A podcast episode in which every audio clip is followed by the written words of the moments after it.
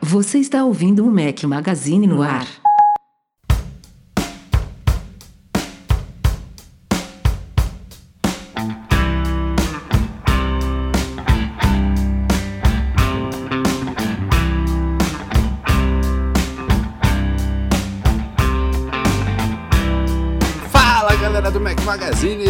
Bem-vindos ao Mac Magazine no ar 296 ao som de Alabama Shakes. Bom dia, boa tarde, boa noite, boa madrugada a todos vocês e excepcionalmente surpresa aqui para vocês um podcast nessa semana.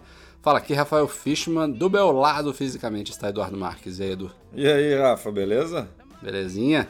Em clima de MM Tour, a gente tinha falado para vocês na semana passada que não teríamos podcast essa semana devido ao MM Tour, mas tivemos uma pequena sorte aqui nesta terça-feira, são agora 10 e meia da noite aqui no horário local de São Francisco. Conseguimos chegar um pouquinho antes do previsto no hotel e estamos usando o que nos resta de energia para gravar esse podcast aqui para vocês. Breno Aze não está presente, obviamente, porque agora são duas e meia da manhã de quarta-feira no Brasil. Mas eu e o Edu a gente vai tentar fazer um podcast pelo menos um pouquinho mais objetivo aqui, é, para não ficar, não pularmos uma semana, né? Isso aí, e a viagem tá intensa. Amanhã o dia começa cedo, a gente vai ter que levantar bem cedo aqui com o pessoal, mas isso não impede a gente de gravar. Então, vamos lá para o que interessa. Antes do que interessa, vamos aproveitar esse clima aqui de MM Tour para falar um pouquinho do MM Tour, é claro. E antes de mais nada, eu queria agradecer a patrocinadora do MM Tour, que é a Udemy.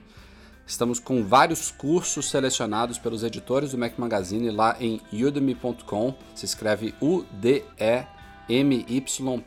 São cursos variados é, a partir de R$19,99, isso em reais, tá? Não é em dólar.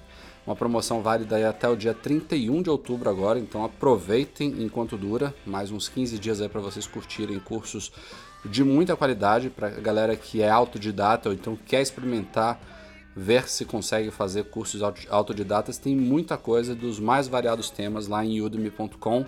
É, não deixem de conferir e a gente agradece o pessoal da Udemy pelo apoio no Mac Magazine. Inclusive, eles estarão na programação da viagem. Na quarta-feira a gente vai visitar a sede deles aqui em São Francisco, então tende a ser muito bacana, né, Edu? Isso.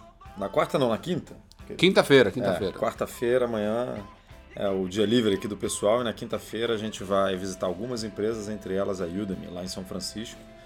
Então, certeza aí de que vai ser uma visita muito bacana, a gente vai ser muito bem recebido por eles.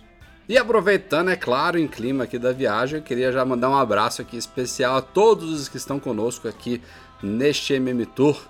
Nominalmente aqui ao Alex Alexandre, à Amanda, ao Anderson, ao André Imek, ao Beto, ao Guilherme, ao Rambo, ao Henrique, ao Lennon, ao Marcelo, ao Marcos Bruno, ao Rodrigo e ao William. Essa galerinha tá curtindo aqui com a gente esses dias, essa semana inteira aqui no Vale do Silício, tá sendo muito bacana. E para vocês que estão por aí, acompanhem lá no instagram.com.br Magazine, que tá rolando uma cobertura completa aí com fotos e vídeos, muita coisa nas stories. A gente está tentando passar um pouquinho do ar do que é nessa, estar nessa viagem aqui conosco, né? Essa é a sétima edição do MM Tour. É isso aí. Quem, e para quem está perguntando, em breve aí a gente deve abrir as inscrições para o MM Tour 8, assim que a gente voltar do MM Tour 7. Um pouco depois aí a gente já vai botar no ar a página do MM Tour 8, abrir as inscrições. Então, se você está acompanhando a gente lá pelo Instagram, está curtindo, ficou na vontade, aguarde que em breve a gente vai avisar tudo lá no site. E patrão tem prioridade, então se você está interessado, entre lá no Patreon, apoie o Mac Magazine e vamos com a gente. Começando aqui a pauta da semana com duas aquisições feitas pela Apple nas últimas semanas. Aí, na verdade, uma delas eu acho que já tem alguns meses, mas só veio à tona nessa última semana. A Apple comprou uma startup de efeitos visuais focada em aprendizado de máquina, chama Spectral. Essa sim é uma das que eu falei aqui, que o acordo possivelmente foi firmado no fim de 2017, mas só foi divulgado agora por um site dinamarquês, um jornal dinamarquês que descobriu aí. E aparentemente foi uma negociação feita na casa dos 30 milhões de dólares. Era uma empresa, obviamente, da Dinamarca, não é à que o furo foi de lá, mas era uma empresa realmente focada aí em mais uma de várias empresas é, que tem relação com coisas de realidade aumentada, com machine learning, tudo isso é, referente a tecnologias modernas que a Apple tem implementado aí em produtos diversos, né? É, essa, essa startup hoje em dia tudo é aprendizado de máquina, né? Tudo é inteligência artificial, mas para quem não, não pegou direito o que essa empresa faz, ela basicamente, para quem conhece, para quem usa Mac e conhece o Photobooth, ela é muito especializada em, em destacar a pessoa, né, o objeto do plano de fundo. Então, é, você pega a pessoa e aí você basicamente bota aquele fundo verde atrás e bota o cenário que você quiser. Então, lá no post até a gente colocou um vídeo de divulgação do trabalho dessa empresa e é, e é muito interessante como eles conseguem. Tem toda a explicação técnica em torno da tecnologia deles, mas é bem legal como eles conseguem recortar a pessoa e, e encaixar ela é, nos mais diversos fundos. Então. Tudo a ver com o modo retrato aí, né? Exatamente. De você separar o objeto do fundo é, sem usar essas tecnologias tradicionais que a gente conhece, como aqueles fundos verdes, né? Que são que facilitam é, em filmes, em produções publicitárias e outros, de você, você separar o, o, o, objeto principal do fundo e você alterar o fundo. Já existe tecnologia. A própria Apple já tinha, como o Edu falou, o Photobooth, que fazia isso de forma automática no Mac e a tecnologia da Spectral deve ajudar ainda mais nisso.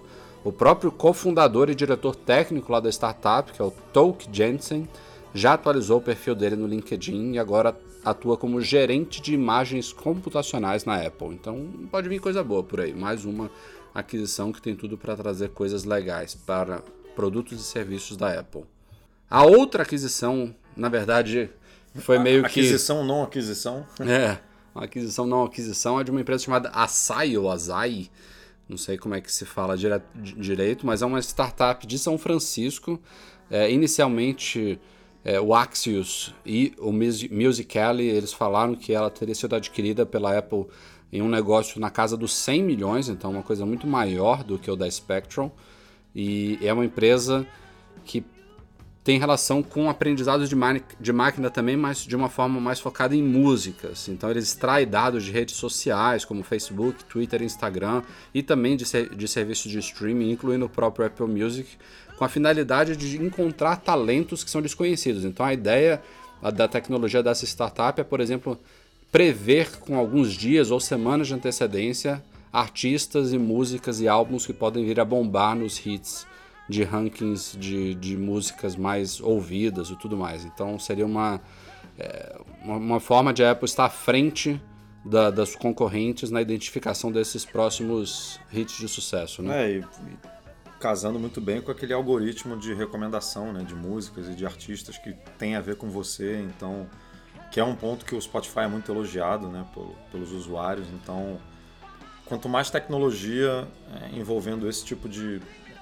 de recurso, né, de recomendação e de coisas que têm a ver com o seu perfil são muito bem-vindas. Então, mas qual foi o, o problema aí, Rafa? Foi, comprou ou não comprou? O que, que houve aí nessa negociação? Pois é, eu, eu tinha entendido que a Apple teria confirmado a aquisição lá para o Musical.ly, mas o TechCrunch, que tem fontes na Apple, divulgou depois que a Apple não teria adquirido a Asai, que na verdade foi o que se chama em inglês de Equi-Hire, que não é um acquire, é na verdade uma contratação das principais pessoas que trabalham na empresa. A Apple já fez outras acquihires no passado. Então ela na verdade não compra a empresa, não compra os ativos, não compra, enfim, tudo que envolve aí uma aquisição completa, mas aparentemente boa parte dos empregados da Asai, inclusive diretores, funcionários e tudo mais, estariam trabalhando na Apple hoje. Então é quase a mesma coisa, mas não é a mesma coisa. É, incluindo as, as as três pessoas, os três responsáveis né, pela fundação da empresa. Então, a, as três mentes ali por trás do algoritmo, do, do, de toda a tecnologia dessa startup estariam hoje na Apple. Então, não foi uma compra, mas levar, levaram as cabeças pensantes para lá. Né? Exatamente. A gente já tem falado há bastante tempo sobre o tal do Apple Studios, né? a forma como a gente chama aí essas iniciativas da Apple focadas em produção de conteúdo para TV, e para um possível serviço de streaming que venha complementar o Apple Music. A informação que surgiu aí recentemente, trazida pelo New York Times, foi Boa pergunta. Wall Street Journal, enfim, foi um jornal grande. É, é que a Apple estaria planejando liberar que usuários assistam séries produzidas por ela gratuitamente. Isso aí eu achei bem curioso, é, mas eu tô com alguns pés atrás em relação é. a essa notícia, porque por um lado ela faz sentido, tipo, é a Apple, é, na verdade é gratuitamente, mas dentro do aplicativo TV, tá? Então é a Apple agregando valor para o ecossistema dela. Para você ter o aplicativo TV, no mínimo, ou você tem uma Apple TV, ou você tem um iPhone e um iPad. Porque o, o aplicativo TV está no iOS e no tvOS. Ponto. Então, seria uma forma de a Apple beneficiar quem já está no ecossistema dela e de agregar valor para o ecossistema dela para quem está pensando em migrar. Tipo, tem conteúdos lá bacanas que só quem é usuário Apple teria acesso. Mas ainda assim, é muito difícil você imaginar que uma iniciativa prevista aí, um investimento só nesse ano de um bilhão de dólares, a Apple vai dar de mão beijada assim. Se o Apple Music já não é assim, que dirá um serviço de streaming de vídeo que a gente prevê que deve custar talvez um pouquinho mais do que um serviço de assinatura de música, né? Não, e um bilhão é um investimento em conteúdo, né? Porque você, se você parar para pensar na quantidade de gente que a Apple já contratou para botar esse serviço de pé, né? Já tirou vice-presidente de Sony Pictures, já pegou uma galera de Netflix, de de outras empresas aí relacionadas ao assunto. A verba de marketing, né, que vai ter que ser é, investida aí para tornar esse serviço né, conhecido. Então, o que eu acho, a eu grana acho é muito que, grande. Eu né? acho que vem um meio termo aí. Talvez um ou outro uma outra produção pode ser liberada de forma aberta, como é o caso de Carpool Karaoke, que já está aí no ar. É, isso já é liberado de forma gratuita, não é só para assinantes do Apple Music. Então ela pode pegar alguns exemplos dessas produções para atrair usuários para o serviço de streaming, ou ela pode liberar alguns episódios de temporadas de forma gratuita, ou também fazer uma espécie de trial, como já existe no Apple Music. Né? A gente tem lá os três meses de graça e depois você começa a pagar. Então, isso tudo, o que eu praticamente coloco como certeza é que ela não vai colocar todo esse investimento que ela está fazendo todas essas produções de uma forma gratuita para todo mundo. Seria lindo, adoraria, mas não casa muito. É, até porque a Apple está investindo muito em serviços. Né? Serviços é o grande negócio agora da Apple, Também. que está tentando cada vez mais se desvencilhar, se desvencilhar da, da receita que o iPhone gera. Né? Então, pensando com essa cabeça, é muito difícil ela tornar esse serviço gratuito. Né? E a gente tem aí muitos exemplos de serviços que a Apple oferece e basicamente nenhum é gratuito. Né? Inclusive o iCloud, que continua com 5 GB é, gratuito e o pessoal reclama muito. Então, o gratuito da Apple não é tão não é tão amplo como a gente queria. Né? Então, eu, eu realmente não acredito nessa possibilidade. No máximo, como você disse, aí um período de testes um pouco mais amplo do que o normal. Né? O Netflix, se não me engano, oferece um mês. HBO Go eu acho que oferece um mês também, então não seria surpresa vendo a Apple fa fazendo, como você falou, oferecendo três meses. Mas mais do que isso eu acho bem difícil. É, a expectativa e os rumores apontam para esse serviço sendo lançado em algum momento de 2019. Então a gente não deve ouvir muito mais este ano, além de informações sobre novas séries, novas contratações que a gente cobre de vez em quando lá no site. Então se vai ser gratuito, como vai ser gratuito, ou então como é que vai ser vendido de fato isso, vai ter um combo com Apple Music, alguma coisa desse tipo, a gente vai saber em algum momento de 2019. Como vocês sabem, a Apple adora ter controle sobre os mais diversos aspectos da fabricação dos produtos dela e do que é fabricado, né? E uma das últimos, um dos últimos componentes aí usados não só em iPhones, mas em basicamente todos os produtos dela eletrônicos, são chips que fazem o gerenciamento de energia, né? o gerenciamento de força.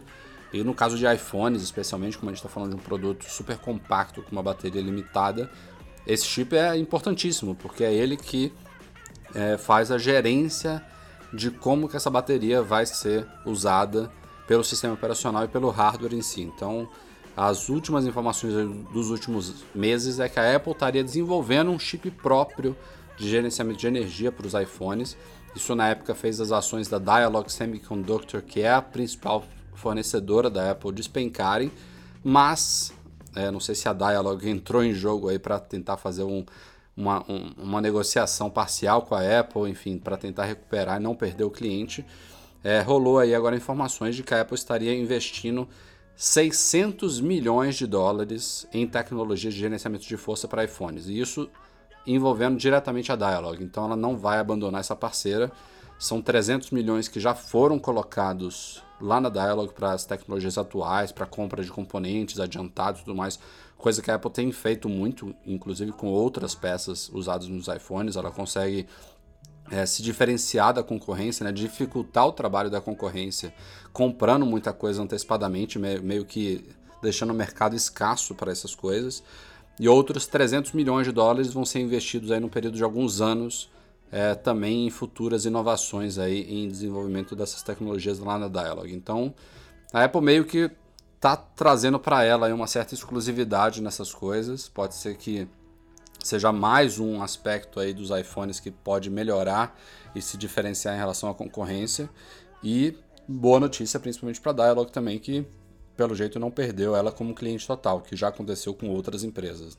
É impressionante como a Apple está cada vez mais trazendo para ela né, essa responsabilidade de fabricar, de criar, de fabricar não, mas de criar todos esses componentes do iPhone. Né? A gente, ela já, já é responsável pela criação do processador, terceiriza a fabricação, mas é ela que cria tudo, né? É, e cada vez mais os componentes internos estão passando por ela. Então, as parcerias aí tem que, tem que, tem que ficar de olho aí para ver se não vão perder um grande, uma, um grande cliente, né? Como a Apple, que hoje em dia, como, como você falou, domina o mercado, né? A Apple sendo um cliente de uma dessas é, é garantia de fornecimento muito boa para o ano inteiro, né? Então e é uma das melhores formas também dela gastar o dinheiro que tem no banco, né? São hoje cerca de 300 bilhões de dólares. É, tem gente aí especulando, ah, a Apple poderia comprar Netflix, a Apple poderia comprar não sei o que, o Walt Disney, a Tesla. Sim, são opções, né? Comprar outras empresas, gastar um, uma tonelada de dinheiro comprando outras empresas, mas você vê aí um, um exemplo desses. É uma fraçãozinha do que ela tem no banco, né? 300, 600 milhões enquanto ela tem hoje em caixa cerca de 300 bi, e é uma coisa hiper valiosa, né? Ela acaba é, usando esse dinheiro de uma forma inteligente em prol dos produtos dela que vão continuar um ciclo super positivo, né? Gasta para ela, não estou dizendo que é pouco dinheiro, tá? 600 milhões de dólares, mas para ela é um trocado diante da situação atual financeira da empresa e alimenta o ciclo que a colocou na situação financeira que ela está agora, né? Só tende a gerar mais lucros e, e, e mais vendas para iPhones e outros produtos do tipo. Então, é bem inteligente. Como falamos no site também em podcasts passados, tudo indica que este mês ainda de outubro a gente vai ter um evento especial da Apple para o lançamento de novos iPads Pro. E as informações mais recentes aí das últimas semanas indicam que uma outra coisa que a gente publicou também há alguns dias, um render lá que eu achei esquisito e tal, mas tudo indica que eles vão ser mais finos do que a gente está acostumado, tendo cerca de 5,9 milímetros de espessura, ou seja, menos de 6 milímetros de espessura, acho que é mais, bem mais fino que os iPhones de agora. É, né? isso que eu ia falar, eu vou até confir confirmar aqui, mas eu acho que o iPhone, o 10S Max... Tá com 7,6, tá eu acho. O 10S Max não, na verdade o 10S, né? que os dois têm, mais, têm a mesma espessura, mas vamos dar uma olhada aqui. É, confirmado aqui, ó, iPhone 10S 7,7 milímetros de espessura. Então a gente está falando aí de 1,8 milímetros de diferença. Bastante coisa, né? Bastante coisa, uma diferença perceptível. Claro que o iPad tem uma área física, né? A gente está falando de um iPad Pro, tem modelo de 10 polegadas e meio, de 13 polegadas praticamente, né? 12,9. Ele tem uma área muito maior, então, por exemplo, a bateria pode ocupar ali um espaço é, em largura e, e, e, comprimento, né? Bem maior do que no caso do iPhone, então a Apple tem um pouco de flexibilidade maior em relação a isso. Não é à toa que os modelos atuais já são também mais finos que os iPhones, né? O modelo menor hoje está. Na verdade, a gente está olhando aqui até que faz sentido, né, Edu? Porque o de 10 polegadas e meia hoje tem 6,1 milímetros, então ele na verdade ficaria só 0,2 milímetros mais fino. O que é estranho, né? Porque isso que você falou faz sentido, de quanto maior o aparelho, mais espaço você tem e poderia deixar ele um pouco mais fino, né? Mas não, você vê que o iPad de 12,9 ele é bem mais espesso do que o de 10,5. A gente está falando aqui de 6,9 milímetros contra 6,1. Mas sei lá, eu, eu, eu Possivelmente vejo... por causa da bateria, né? É, mas eu, eu vejo o iPad de 12,9 hoje como um, um, um, pouquinho atrás do de 10,5. Eu acho que o, o, modelo menor do iPad Pro ele tá, ele tá um, ligeiramente mais avançado. Do, embora eles tenham características muito similares, ele veio depois, então ele, eu sinto que ele é um pouquinho mais moderno do que o modelo maior. E eu acho que nesse novo evento aí de, de, do fim do mês eles devem se igualar. Acho que vai ser a primeira vez que os dois vão ser atualizados juntos ou não. É, teve o lançamento do primeiro, né, da primeira geração do iPad Pro, que aí foi 9,7. Foi só o grandão.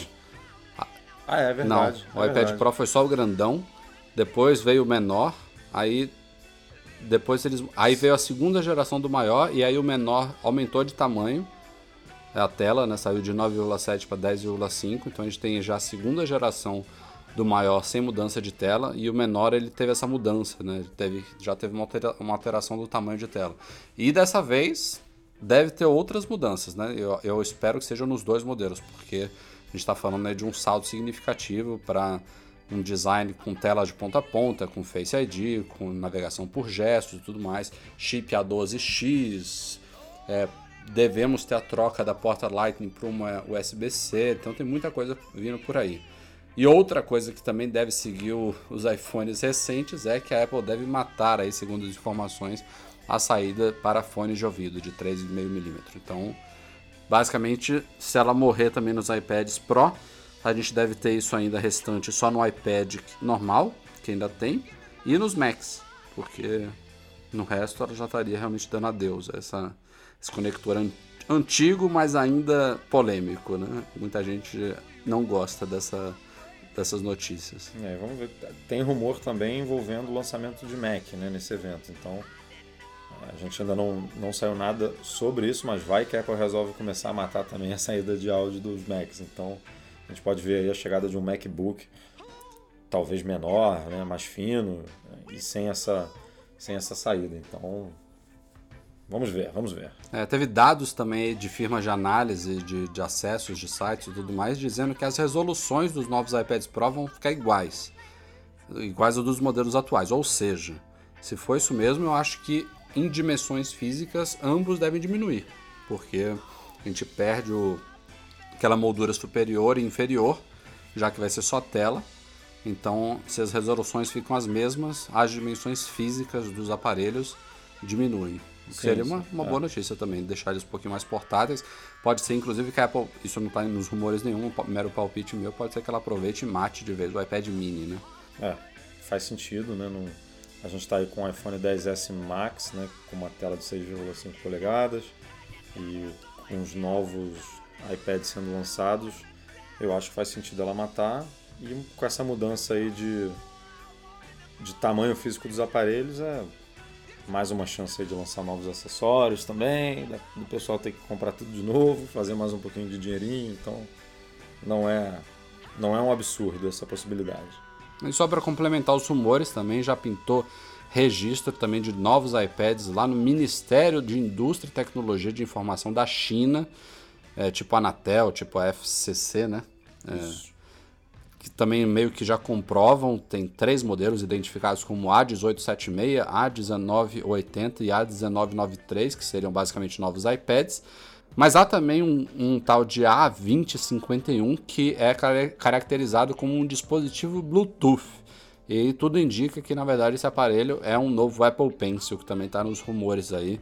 Ninguém sabe exatamente como é que ele vai ser, se vai ter algumas tecnologias diferentes, talvez a forma de recarga pode ser diferente, a forma de emparelhamento mais facilitada, mas deve é, vir junto dos iPads Pro. Aí. Se a Apple trocar Lightning para USB-C, já tem que é, repensar é. o Apple Pencil por isso, né? Porque hoje ele conta com uma, com uma porta, com uma porta não, com um conector Lightning ali na, no topo dele, né? Então, e ele é recarregado pela porta Lightning do, do iPad Pro. Então você teria que pelo menos trocar isso. Mas quando que ele foi lançado? Em 2015, se não me engano?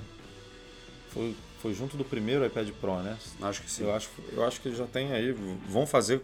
Daqui a pouco faz quatro anos né, que ele foi lançado. Então tá na hora mesmo da Apple dar uma melhorada aí no, no Apple Pencil, seja incluindo algum imã para ele ficar preso ali no tablet, seja, seja melhorando a resposta, né? A, a latência, enfim. Dá pra, é um produto que hoje muita gente já elogia. A gente não é da área, mas quem é da área elogia bastante. Mas já lançar sempre... uma versão pretinha também, né? é, Space Gray, sei faz lá. sentido, é. é um produto que sempre dá para melhorar, né? Então, não faz sentido a Apple estar tá lançando um modelo novo, até para estar tá em, em, é, em, acordo com o novo iPad, né? Pra, ela, ele pode ter algum dispositivo ali de, de encaixe, né? Para guardar o aparelho, enfim, vamos ver o que a Apple vai aprontar. Já tinha algumas semanas, alguns meses que a gente tinha publicado lá no site um rumor meio que já confirmado de que a Adobe estaria planejando levar o Photoshop completo para o iPad. Foi um rumor trazido pela Bloomberg, citando fontes confiáveis, a gente não tinha motivos para duvidar daquilo ali. E agora a Adobe aproveitou a conferência Max nessa semana aí para confirmar e anunciar detalhes com screenshots e tudo mais de que sim, em 2019 o Photoshop completo está chegando ao iPad. Então não é nem, como eles explicaram lá no evento, não é uma mera adaptação do, do, do Photoshop, é, uma nova versão do Photoshop completo criada para o iPad é o Photoshop como a gente conhece, é, adaptado para o iPad, basicamente. Né? Meio que falei a mesma coisa aqui, mas é, é, não, não. é, é diferente porque a gente pode esperar basicamente todos os recursos. Né? Ele, tão poderoso quanto é no Mac, tão poderoso quanto ele é no PC, ele deve ser no iPad. Uh, se houver limitações, são muito poucas e até o momento a gente nem sabe quais são, mas a interface, obviamente, foi adaptada para o toque, né? Tem um visual ali diferente, tem, por exemplo, uma área ali, um, um, botãozinho no canto inferior direito que você segura para você fazer, é, você modificar o comportamento de certas ferramentas que estão selecionadas, enfim, tem obviamente algumas mudanças, ele não vai ter um menu ali no topo, né, para você acessar as ferramentas e os atalhos e tudo mais. Então a gente pode esperar uma experiência alterada e adaptada para o iPad, porque é assim que tem que ser, né, quando a gente está falando de um dispositivo de toque, mas tudo indica que é o Photoshop completão ali, que a gente vai poder fazer coisas no iPad que hoje não são possíveis nas versões, digamos, secundárias que já existem de Photoshop lá, que levam o nome de Photoshop mais para dar um peso ao app, mas não são nem de longe o que a gente conhece como um Photoshop, que até basicamente hoje o que a gente tem de mais poderoso em termos de edição gráfica no iPad é o Pixelmator, né? E agora a Adobe está Tem o, Affinity também, né? Que é bem... Já tem para iPad também, não? O Affinity, tem, é, que Affinity é bem, Photo, é bem, né? Bem, é bem lembrado. bem avaliado também.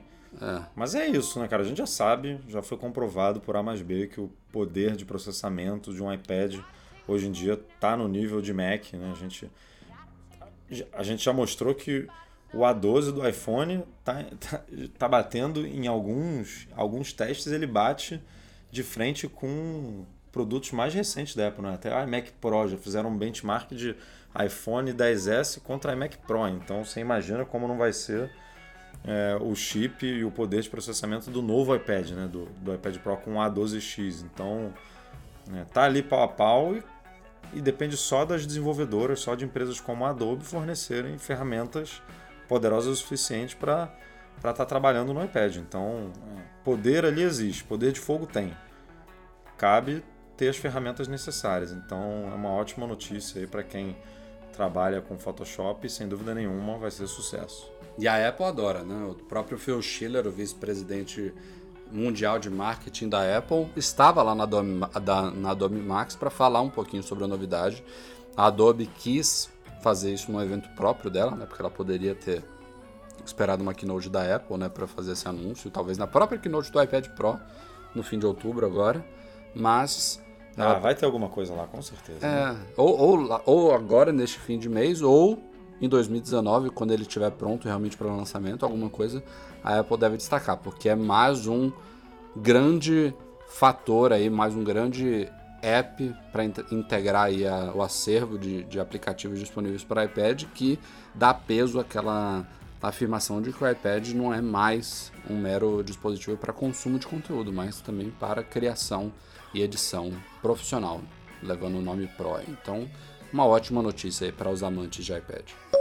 A gente tinha falado um pouquinho sobre a performance de bateria do iPhone 10s Max que não deve ser o iPhone com melhor autonomia da linha atual, porque o 10R vem aí com tudo, né?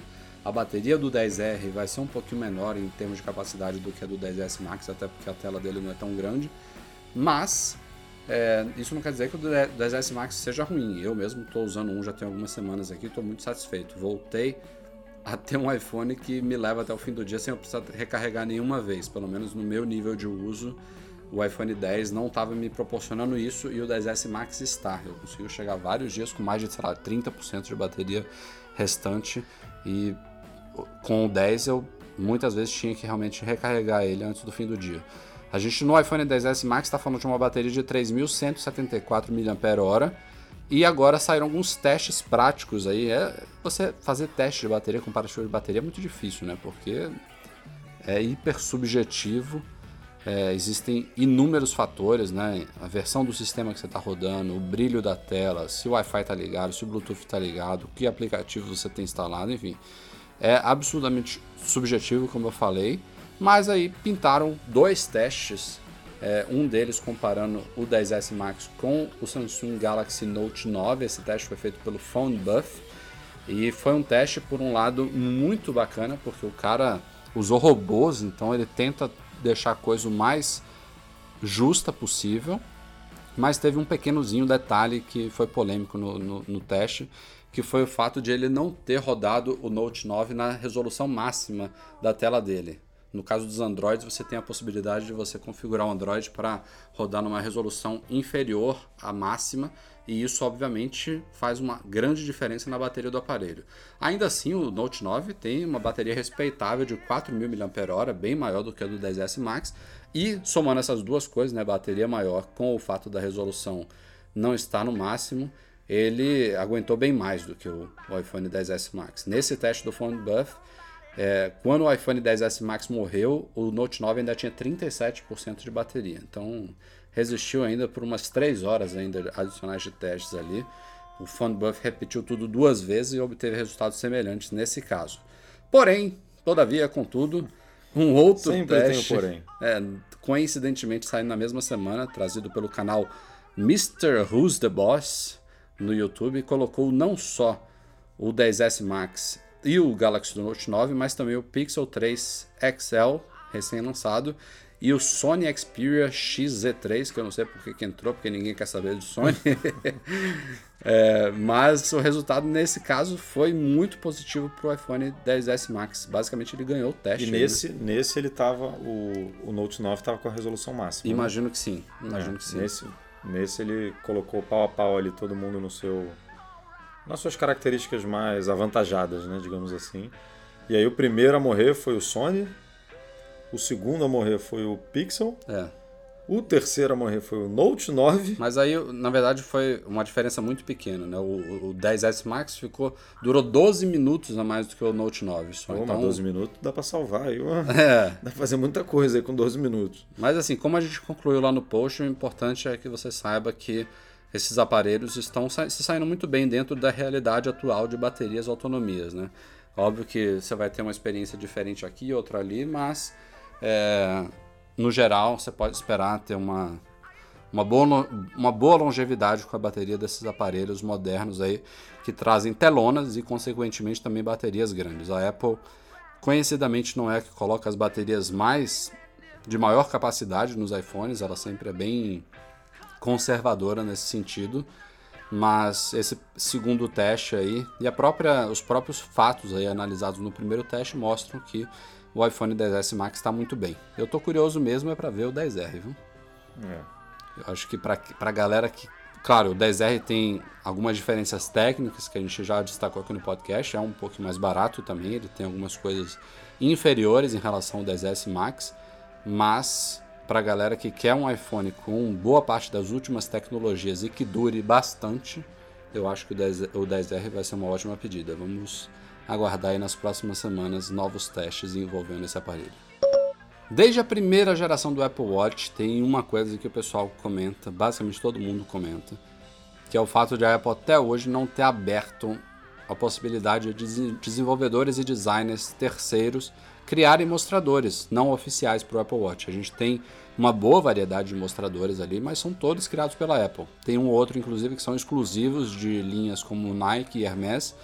É, A cada nova versão do WatchOS pinta um ou outro mostrador novo, como é o caso agora do Apple Watch Series 4, que veio aí com uma telona maior e alguns mostradores que exploram essa tela maior, mas são, se a gente parar para pensar no universo possível, são poucas opções e são opções criadas sempre pela Apple com as limitações dela, né, com as frescuras dela, as diretrizes dela, dela né? é, exatamente. E tem inclusive algumas opções que são bem questionáveis, né? Caleidoscópio, Mickey, enfim, tem algumas coisinhas ali que venhamos e convenhamos, são para públicos bem específicos. E aí a gente fica nessa ânsia de um dia Apple abrir, ou então não abrir totalmente, talvez convidar alguns designers é, de fora para criar alguns mostradores diferentes, mas enquanto isso não vem, a gente está dependendo aí de trabalhos externos e o hacker e desenvolvedor Steven Trotton Smith ele conseguiu desenvolver um, uma espécie de código aberto usando, usando o framework Sprite Kit para criar mostradores não oficiais para o Apple Watch que, obviamente, não podem ser instalados como mostradores nativos, mas rodam como se fossem aplicativos. É uma coisa que ele não tem como lançar na App Store do Apple Watch. A Apple nunca vai permitir isso, ele usa APIs privadas e tudo mais. É, e mesmo para quem for experimentar isso, você precisa ter o Xcode instalado, enfim, não é uma coisa tão simples, mas também não é nenhum bicho de sete cabeças. Mas basicamente esses mostradores rodam como um app, então você tem que configurar o Apple Watch ali para ele não retornar para o mostrador padrão depois de você usar um app pela última vez, isso é uma opção que existe desde sempre, né? É, você, quando você levanta o pulso, ele abre o último aplicativo é, você que pode, você rodou, né? Você pode configurar o Apple Watch ou para voltar para o, o, mostrador, ou para voltar para o último aplicativo que você usou. Isso é uma opção que existe desde sempre. Então, para fazer sentido usar esses aplicativos criados com mostradores não oficiais, você tem que configurar ele para voltar para o último aplicativo utilizado. Então, basicamente, você tem que lembrar de quando você for parar de usar o Apple Watch você voltar para o aplicativo que tem um mostrador personalizado. Óbvio que isso aí não é o ideal, não é nada bacana é, essa, essa experiência, mas o que o Steven começou a criar com as opções lá é, de mostradores que ele começou a brincar e a, o estímulo que ele criou na comunidade aí tem diversos desenvolvedores e designers mostrando na prática com esse aplicativozinho ali é, o que, que a gente pode, poderia esperar de um futuro alternativo aí com a Apple abrindo essa uma API para que desenvolvedores e designers criassem. Tem muita coisa legal sendo criada. A própria, a própria base aí que o Steven criou, ele, se eu não me engano, a última vez que eu vi, ele já tinha tantas opções que ele permitia ali você personalizar nos mostradores que já dava para você criar mais de 17 mil combinações diferentes. É, enfim, você escolhe a fonte, se vai ter números, se não vão ter, se vão ser maiores ou menores, se vai ter aquelas marquinhas de, de hora, se você quer mostrar data, se você quer mostrar bateria, cores de fundo, ele simula ali aquela. Uma, um dos novos mostradores da Hermes, que é muito bacana, que divide a tela ali em duas cores de acordo com o ponteiro dos minutos. Enfim, tem N variações. É, se você procurar aí no Twitter, no, no próprio GitHub, onde ele postou o código do do tal do Sprite Kit Watch Face, se eu não me engano é o nome do, do projeto de código aberto que ele criou.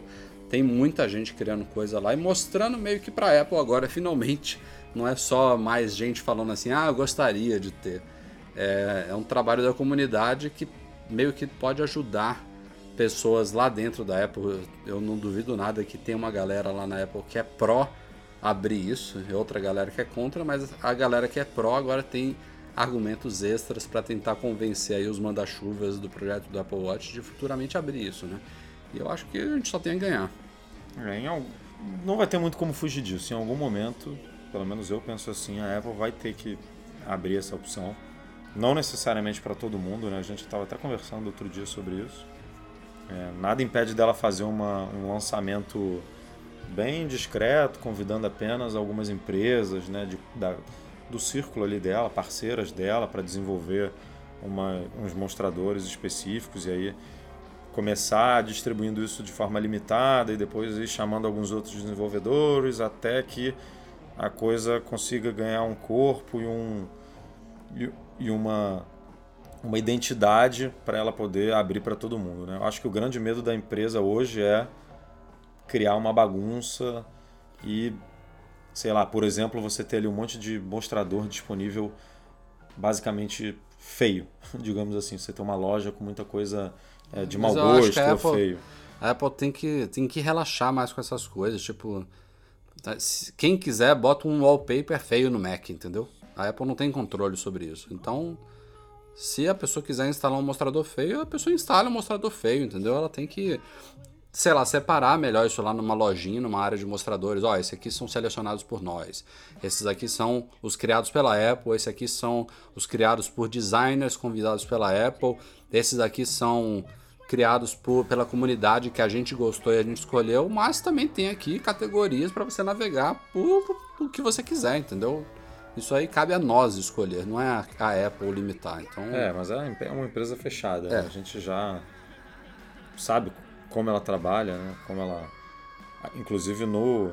Hoje em dia você obviamente pode fazer isso no iPhone, mas você vê que ela ainda limita bastante ali, né? Ela lança um iPhone e aí vem um ou dois ou três wallpapers novos, tipo, ela não, não tem uma. Não facilita muito assim você é, personalizar tanto o iPhone quanto o Watch, quanto o iPad, né? Tirando o Mac, que realmente é uma é um produto mais aberto, é um produto que você tem mais formas de personalizar ícones e tudo. É, os iGadgets eles são mais menos flexíveis nesse sentido. Né? Mas uma hora eu acredito que ela não vai conseguir mais fugir disso, que ela vai ter que abrir até como uma novidade, né? como uma, uma forma, mais um argumento de venda do aparelho. Com né? certeza. Você agora ter não tem opção, como isso não vender mais é, Apple Watch. Ter a opção de personalizar e deixar 100% com a sua cara. Né? Você escolhendo não só complicações, mas mostrador, pulseira, cor. Então faz sentido, mas é, eu acho que tem mais medo do que vontade aí nessa história. Até para corroborar o próprio argumento dela desde o primeiro Apple Watch, né, que é o dispositivo mais pessoal já criado pela Apple. Pô, se é o mais pessoal, deixa deixa ser pessoal, né?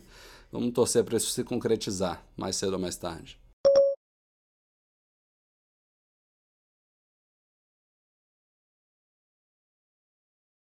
Galera, este foi o Mac Magazine no ar 296, objetivo mais presente aqui. Espero que vocês tenham gostado.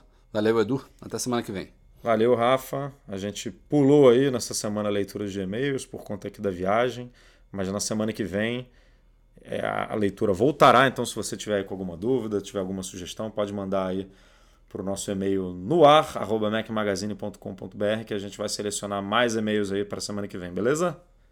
O nosso podcast, como sempre, é um oferecimento dos patrões Platinum GoImports.com.br, Macs a preços justos no Brasil. Monetize a solução definitiva de pagamentos online e iGo Solution, a escolha certa em assistência técnica de Belo Horizonte. Um grande abraço a todo mundo que nos apoia no Patreon, especialmente os patrões Ouro, Beto Chagas, que está conosco tá aqui, aqui, no tá aqui, no quarto, tá aqui no quarto do lado aqui ele. o Leonardo Fialho, Lucas Garibe e Luiz Deutscher. Eduardo Garcia, obrigado pela edição também do nosso podcast, como sempre. A todos vocês, nos vemos na semana que vem. Um abraço, tchau, tchau. Valeu!